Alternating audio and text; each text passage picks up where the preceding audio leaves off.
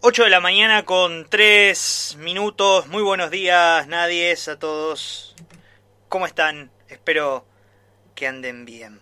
Bueno, primero y principal, eh, anoche la ministra de Salud, Sonia Martorano, declaró a Rosario como territorio con circulación comunitaria de coronavirus tras varios días de picos de contagio en la ciudad, en la provincia y ante la dificultad de establecer cómo se contagiaron esas personas, motivo por el cual el gobernador suspendió las reuniones familiares y afectivas por 14 días. A esto le agregamos la creciente ola de violencia en la ciudad, puesta sobre la mesa nuevamente tras el asesinato de Eduardo Trasante, del pastor Eduardo Trasante. Las denuncias cada vez más numerosas de violencia institucional, las manifestaciones delirantes en contra de que el mundo es redondo y en negación de las vidas que salvan las vacunas, el nivel cada vez más chato del sentido de responsabilidad ciudadana y los 83 días, si mal no, me, no he realizado la cuenta, eh, que Facundo Castro lleva desaparecido. Y por si fuera poco, la caída mm, en picada de la economía y la incertidumbre de cuándo esta pandemia dejará de, de condicionar la vida del mundo entero. Pavada de razones tenemos para estar nerviosos quienes lo están. Alguna vez, sigo sin recordar dónde ni quién lo escribió, leí que es en los momentos de mayor incertidumbre sobre el qué vendrá que los sectores medios, esa capa de trabajadores y trabajadoras lumpenes que va y viene según el, el ritmo de la hegemonía cultural y del cantar de los intereses concentrados del poder, se arroja sobre consignas más identificadas con los focos reaccionarios y derechosos, ideológicamente hablando del espectro político, social y discursivo, ¿no? Porque total, el individualismo, el sálvese quien pueda y la meritocracia no son solo discursos que calan fácil por lo chato y por lo sencillo de, de su adaptación a la realidad de cada uno, sino por su peligrosidad a la hora de conectar con hechos de la vida real.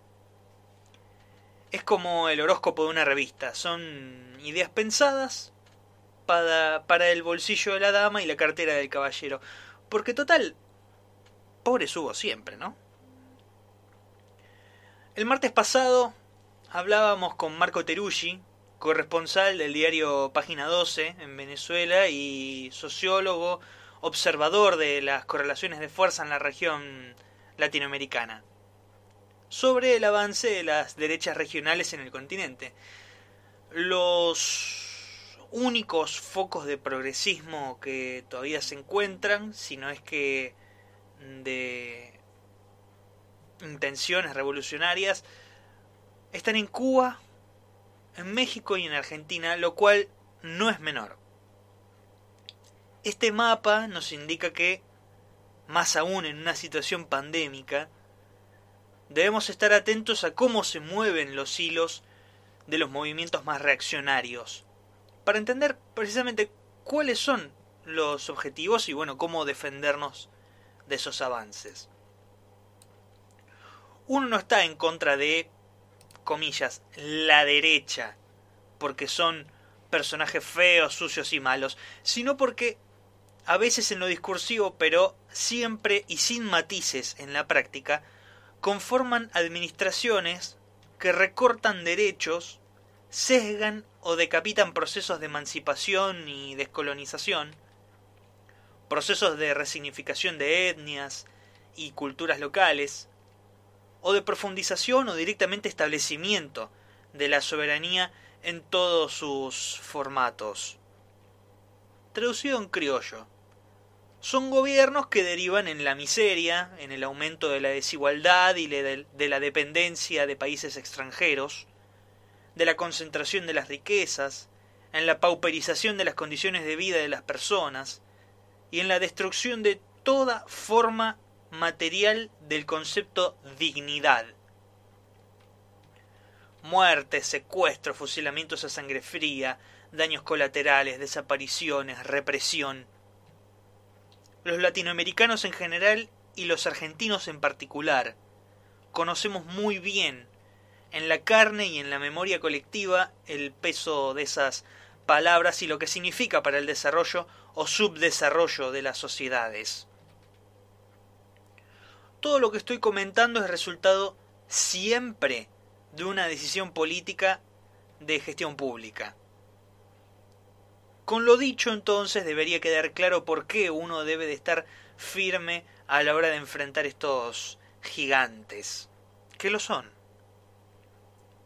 Y que además no solo son personas que atentan contra los intereses directos e indirectos de las masas populares, sino que suelen ser los mejores amigos o los popes, en todo caso, de los sectores del poder, del poder real, a ver, digámoslo, o directamente dueños del dinero. Y sus objetivos invariablemente son siempre los mismos, al igual que sus amigotes. Insisto, las derechas regionales se están movilizando y se están radicalizando tal vez producto de los planes no resueltos de volver al poder y contra las resistencias de volver a ser lacayos de las influencias imperialistas de los sectores de los países centrales o poderosos del norte. Algo así como un volver a los 90. Pero así todo no están organizadas entre sí.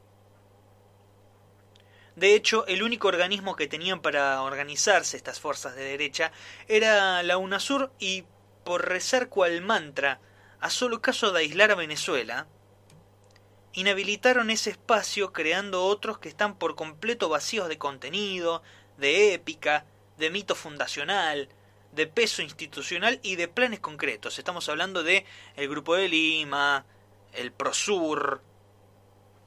En buen romance, están al pedo. En Argentina esto se cristaliza mirando de dónde salen las principales discusiones o debates.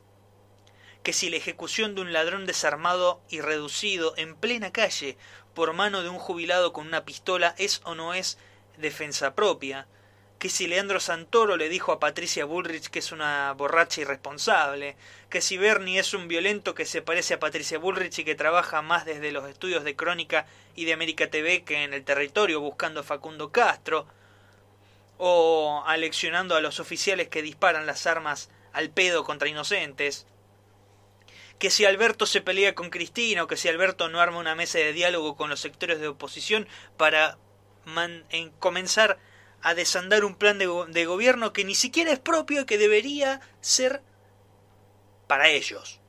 Es decir, para los sectores de oposición. Porque si no, es un presidente antidemocrático y que no dialoga. Siendo que incluso este, estos sectores de oposición el lunes pasado rechazaron dicha reunión con el capricho de querer una exclusiva para Juntos por el Cambio. son una murga caprichosa, liderada encima por los medios de comunicación, con el debido respeto y disculpas a las murgas barriales que tanto se las extraña. Los comunicadores más reaccionarios de ese fascismo facho que ya conocemos, simplón, son las son la única oposición organizada y contundente pero vaya si es contundente. Tanto así que han logrado que alienígenas recién caídos del ovni no se hayan enterado de que no estamos por tomar el Palacio de Invierno ni que estamos por bajar de Sierra Maestra.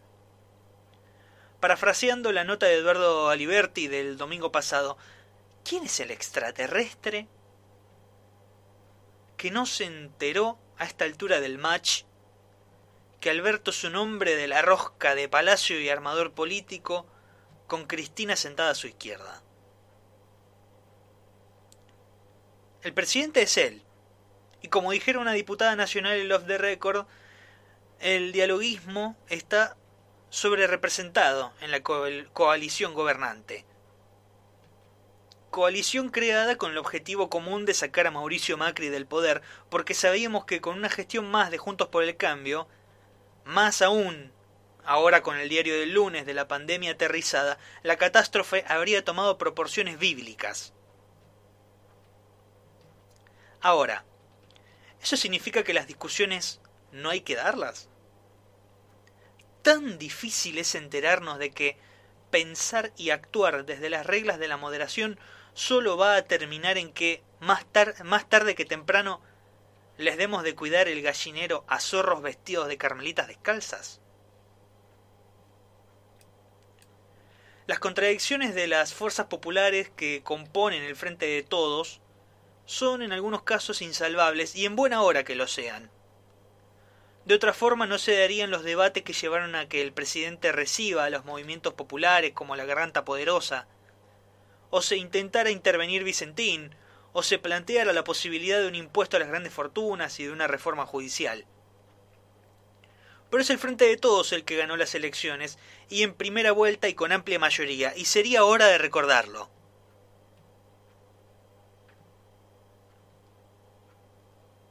Si las contradicciones se convierten en asperezas, o peor aún, en connivencias con el enemigo, resultará en los fracasos de los ejemplos que nombré antes. Si no terminamos de preguntarnos nunca qué queríamos hacer cuando lo sacáramos a Macri de la silla presidencial, y no se toman determinaciones que salgan de los laberintos que llevan a la desigualdad desde arriba en lugar de zigzaguear, otros tomarán las decisiones por nosotros. Y como dijo Fierro el gaucho, nos comerán los de afuera. ¿Los vamos a dejar? Bienvenidos y bienvenidas a esta nueva página.